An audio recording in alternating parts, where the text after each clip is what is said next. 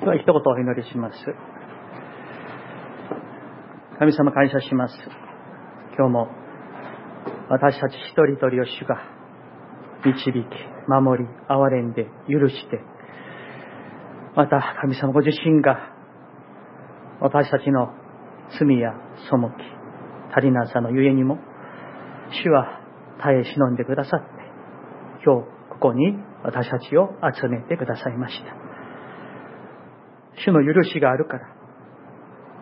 主の憐れみがあるから私たちは生きております。主によって生かされているものとして、ただ主だけを仰ぎ見て、ただ主だけを褒めたたえて、ただ主だけに信頼する、その生き様でありますように。私たち一人一人を主をどうぞ、あなたが帰り見てみてくださいますようにお願いをいたします。今から神様ご自身が私たち一人一人の魂の中に、霊の中にお語りくださいますよう。心を謙虚にし、無にして、神の御声を聞く信仰を我らにお与えください。そして、その御言葉に基づいて生きるものとさせてください。イエス様の皆によってお祈りいたします。アーメン。はい、今日は、えー、教会としては第29回の総会が開かれます。まあ、水曜日の学びでしたけれども、エペソビテの手紙の学びをしておりまして、教会の頭はイエス・キリストである。そして、私たちはその各部分であると。教会は人によるのではなく、イエス・キリストによって導かれ、進まれるということを覚えつつ、また総会に共に臨みたいと願っております。えー、また、えー、皆さんにお願いしたいと思いますけれども、まだね、あの、コロナが完全に終わっているわけではありません。えー、つい昨日ですね、私の知り合いのえ牧師のお姉さん、65歳でしたけれどもえ、3回も接種しましたが、あの、コロナにかかってですね、えとても健康な方でしたけれども、65歳で亡くなられたそうなんです。だから皆さん、え油断、あの、しないでほしいです。で、あの、お知らせしてお願いしている通りに、えお互いを守り合うためになるべく礼拝の前には、えー、おしゃべりとか、接触をぜひですね、あの、控えていただきたいと、そう願っております。え、人はね、あの、油断している時に何かが起こりやすいということですのでね、お互いを守るためにですね、注意していただきたいなと、そう願っております。え、病気に対してはね、あの、自信持てる人は誰もいないわけですから、お互いね、あの、注意して、おしゃべりなど、まあ、そういうしたい気持ちは十分わかりますけれども、しばらく控えといって、えそれで何か、あのね、あの、悪いことが起こるわけじゃないですから、お互いに控えていただきたいと、そう願っております。お互いを守るためにですね、え注意してほしいなと、そう願っております。えイエス・キリストを指すヨセフ2回目になります。先週は、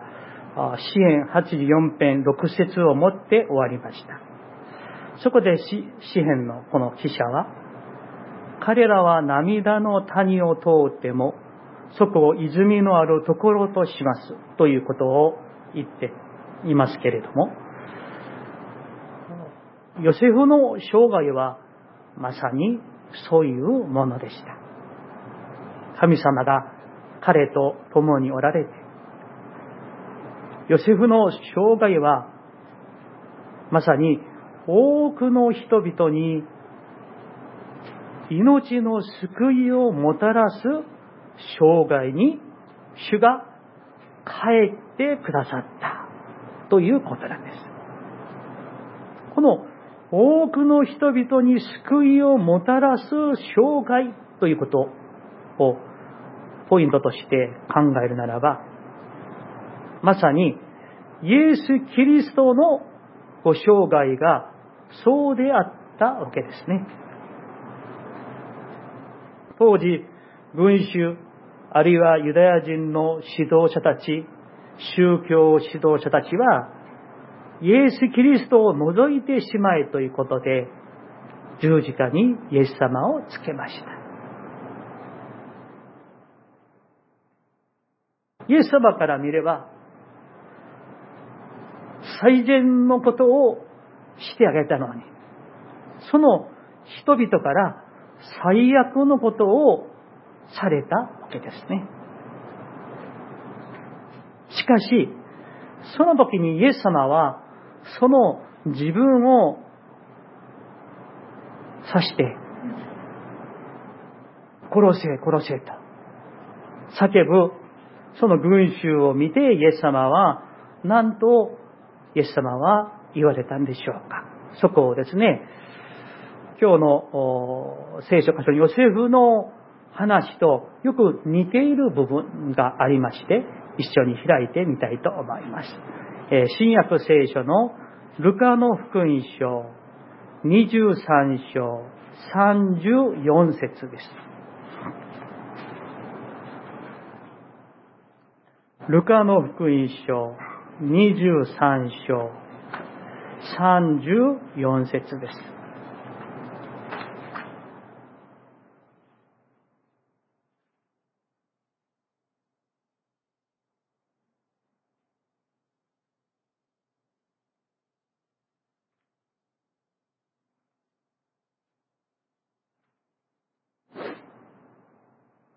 私がお呼びしたいと思います。新約聖書の170ページですね。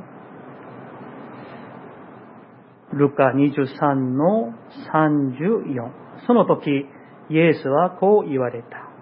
父よ、彼らをお許しください。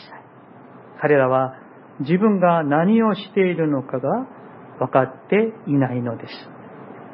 彼らはイエスの衣を分けるためにくじを引いた。とあります。イエス様は最善を成したけれども、それを最悪に返してくれる彼らに向かって、イエス様は、父よ、彼らをお許しください。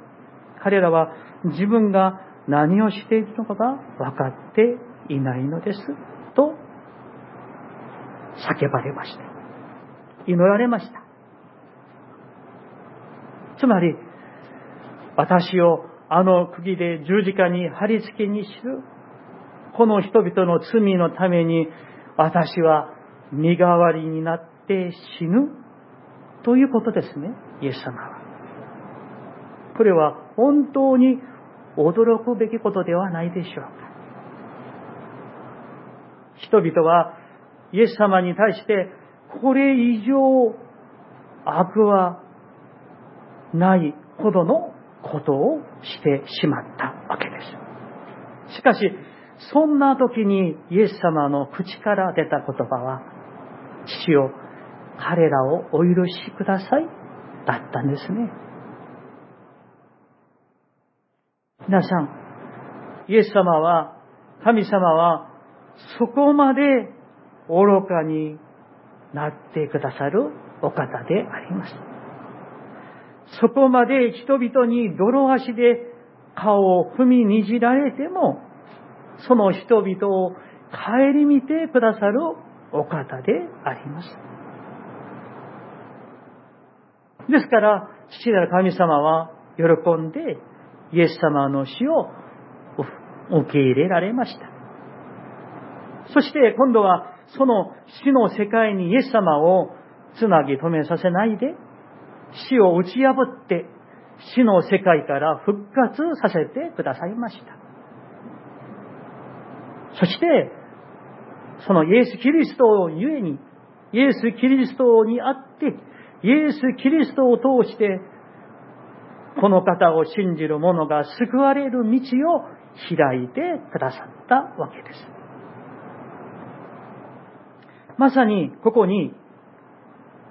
ヨセフの姿を見るわけです。もちろん、ね、イエス様がヨセフを指すんじゃなくて、逆にヨセフの生涯や彼の言葉がイエス様を指さすわけですからね。ヨセフによって彼を撃った兄弟、最初はもう彼を殺そうとしたんですね。その自分のお兄ちゃんたちをヨセフは許しました。許すだけではなく彼らを命を救ってあげたんですね。今日の聖書箇所をもう一度、今のこのルカの福音書のね、イエス様が叫ばれた34節を覚えながら、今日の17、20、21節をもう一度見てみたいと思います。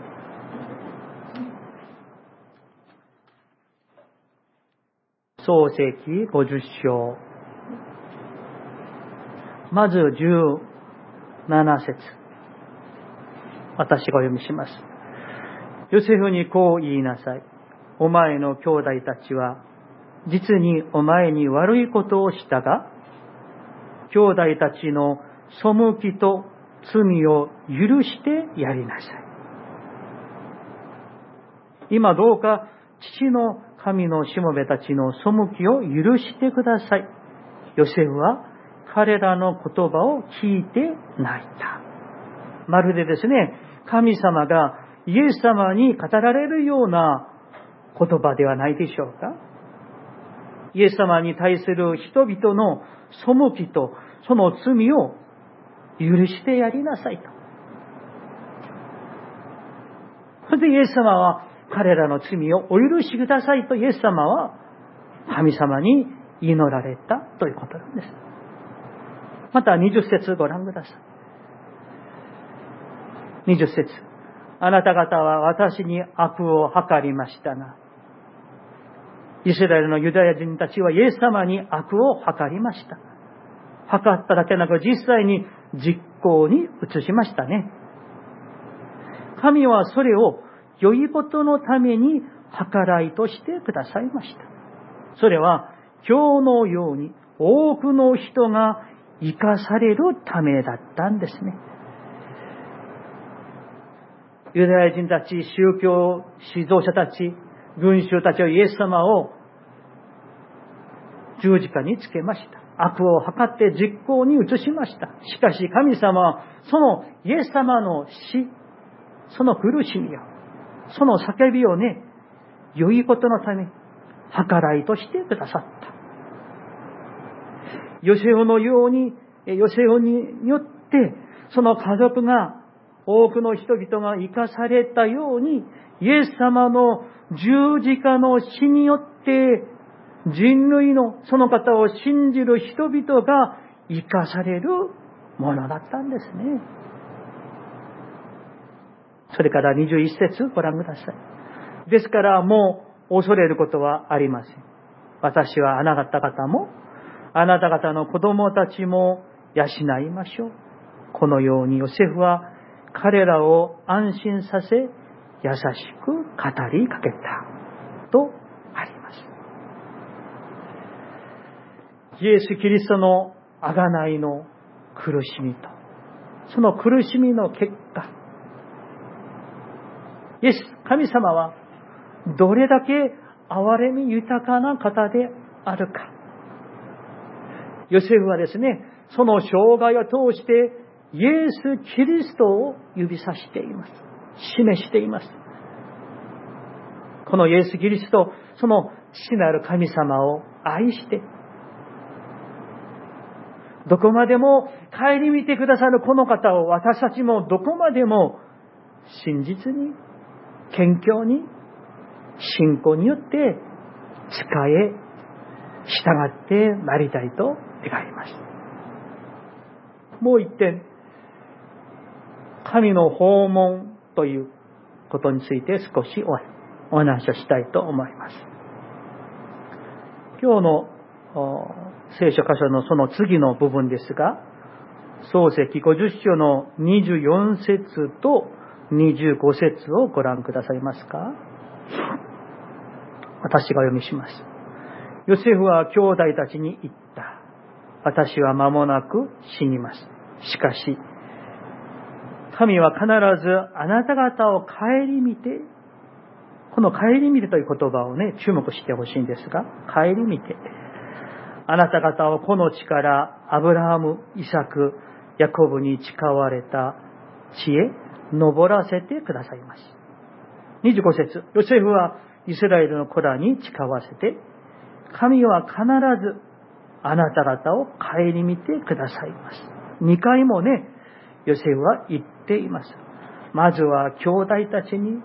そしてその後は兄弟の、まあ、子供ですね、に同じ神様は必ずあなた方を顧みてくださいますと。その時あなた方は私の意外をここから携え登ってくださいと言ったとあります。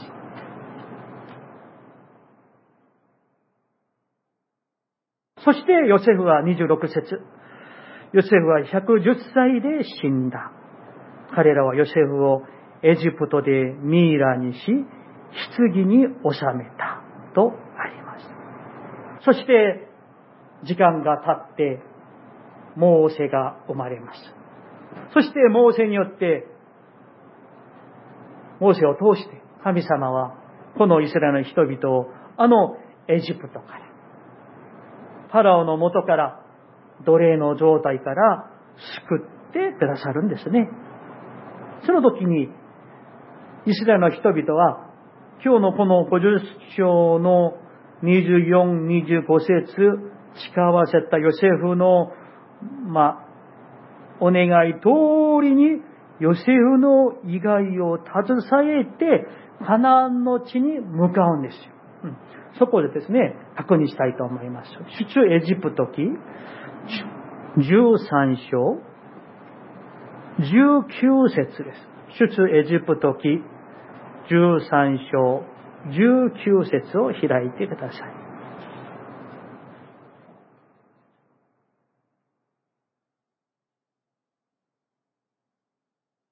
そこ、えっ、ー、と、123ページです。私がお読みします。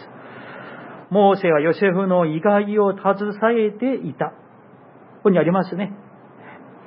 それはヨセフが、神は必ずあなた方を顧みてくださる。その時あなた方は私の意外をここから携え登らなければならないと言って、イスラエルの子らに固く誓わせていたからである。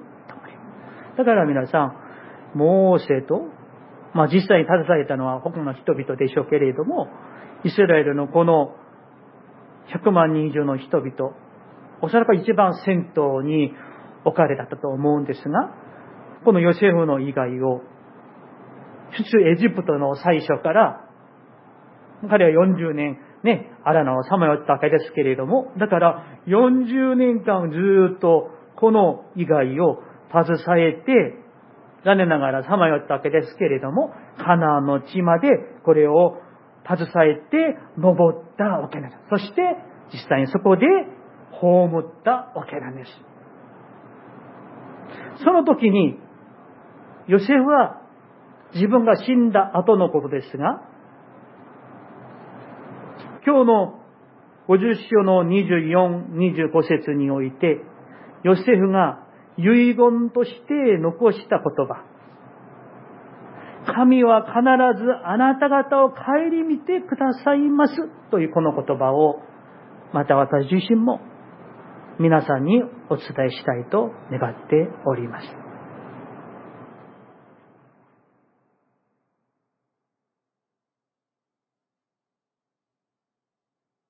あいにく私が病気になりまして、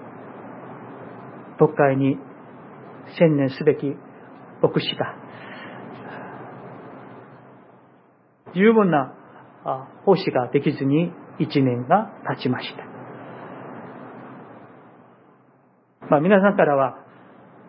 水曜日とか日曜日だけで十分ですよとおっしゃられていますが、僕はした、牧師としては、その奉仕しかできない。ことは、ある意味でとても申し申し訳ない気持ちとともに辛い気持ちになりました。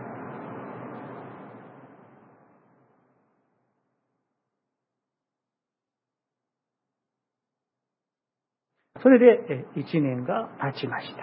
その間に、まあ、幸いに2回に、まあ、2回しかなかったんですが、入院の期間もありました。そして1年が、経ってですね、今2月になっています。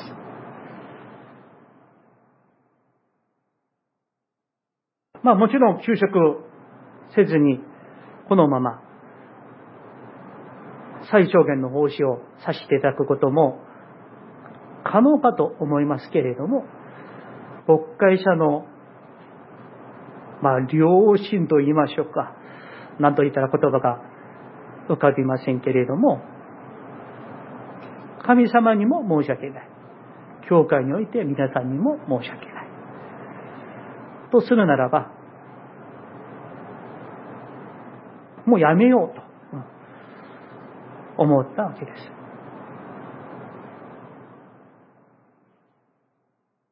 もちろん私が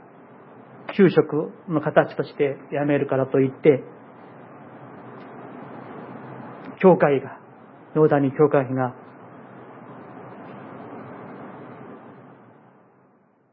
とても危険な状態になるわけではないと私は考えて信じております。教会は神様が必ず皆さん方一人一人を顧みてくださいます。誰々さんが私を顧みてくださるわけではありません。ある意味で牧師が顧みてくれるわけでもないです。もちろん神様は人を用いてくださるわけですが、神様が顧みてくださる。神様ご自身が満たしてくださる。神様ご自身によって生かされることを私たちが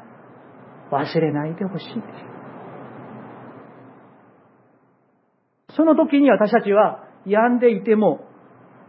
早く死んでも、健康であっても、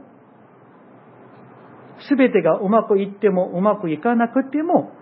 神様だけを褒めたたえ、神様を礼拝できるということなんです。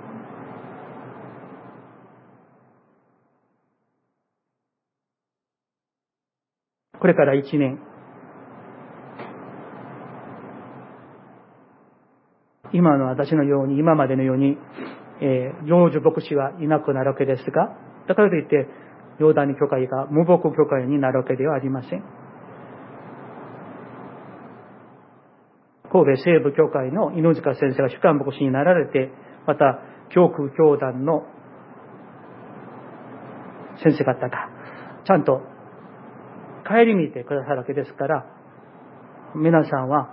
ね、あの、個人にされるわけではありません。何より、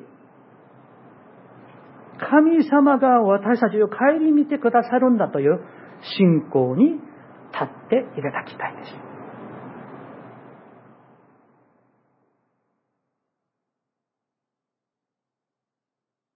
ヨセフは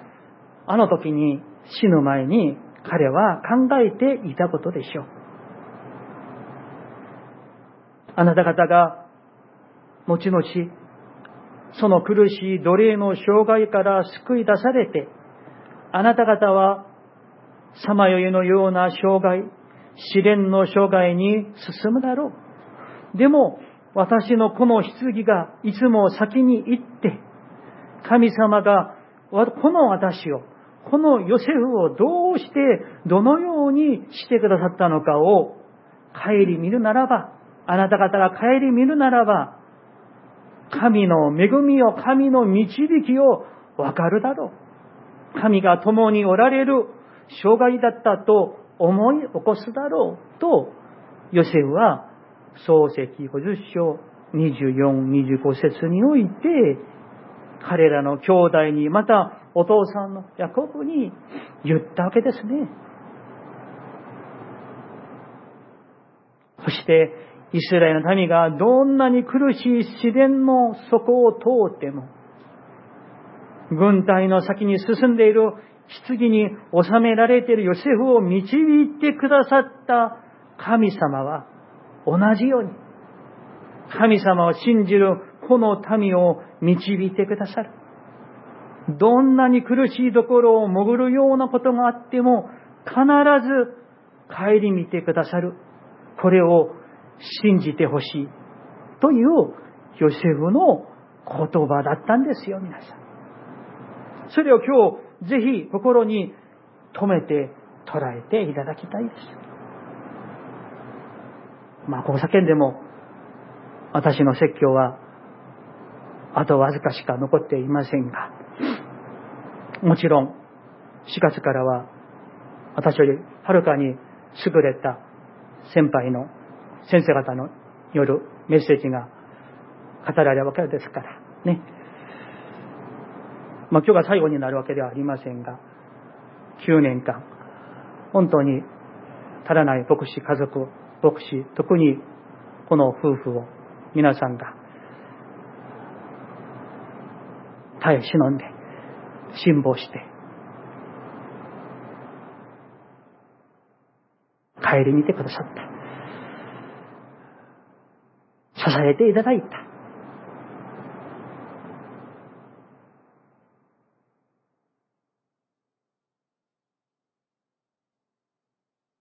私としては、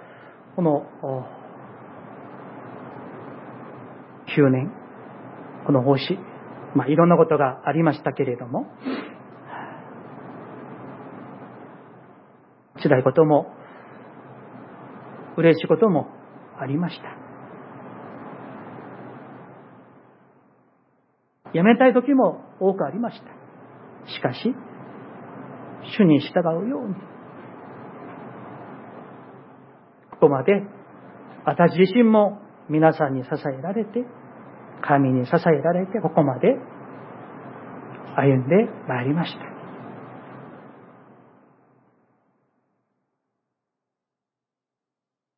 多くの欠点も多くの日も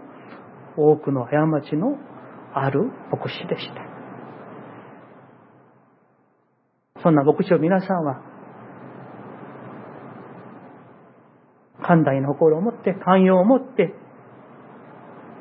抱いてくださった。許してくださった。ということを覚えるときに、心から本当に感謝申し上げます。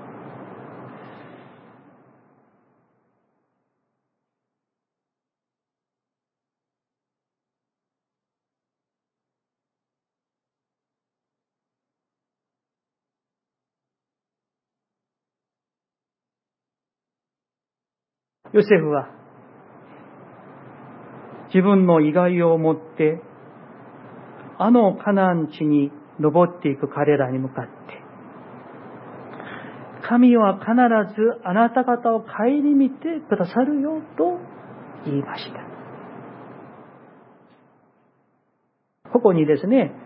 顧みるというこの言葉。日本語では顧みるという言葉で訳されていますが、その言葉の言語の元々の意味は、訪問する、尋ねるという言葉なんです。知りましたか皆さん？帰り見るという言葉は、もうもちろんその意味がありますよ。うん、間違いではありません。帰り見るという意味がありますが、その元々の意味は、尋ねる、訪問する。そして、まあ、お客さんとしてね、あの、訪問して帰ってしまう、そういう意味としての訪問、尋ねるんじゃなくって、もう、尋ねて、何もかも全部責任を持って帰り見る、そういう意味なんです。やってあげる。そういう意味なんです。うん。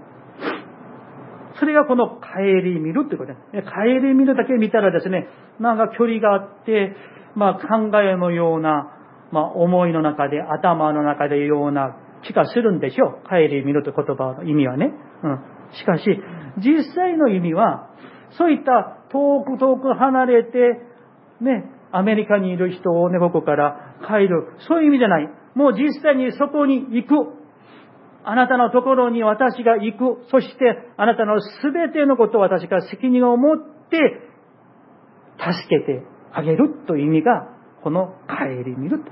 訪問する、尋ねるという意味。だから皆さん、これはヨセフの言葉を、神は必ずあなた方を訪問するよ。あなた方を訪ねてくださるよという意味なんです。まさに神様はヨセフのところに訪ねてくださいました。また、イスラエルの民がアラノを通ってカナンに向かっていくところに訪ねてくださいました。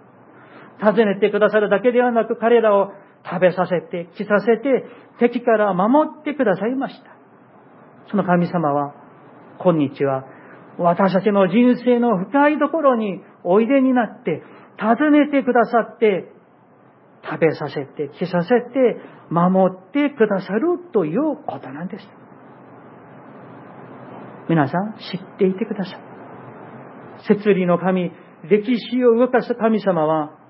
このお方に個人的に信頼を置いて、申し上げて、このお方が私たちのために持っていてくださる人生の計画を明らかにしていただいて、それに従って前進していくときに驚くべき神様は私たちを用いて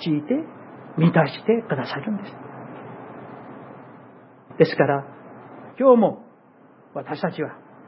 このヨセフの障害によって示されたイエス・キリストに目を留めて歩んでいきたいと願います。お祈りしましょう。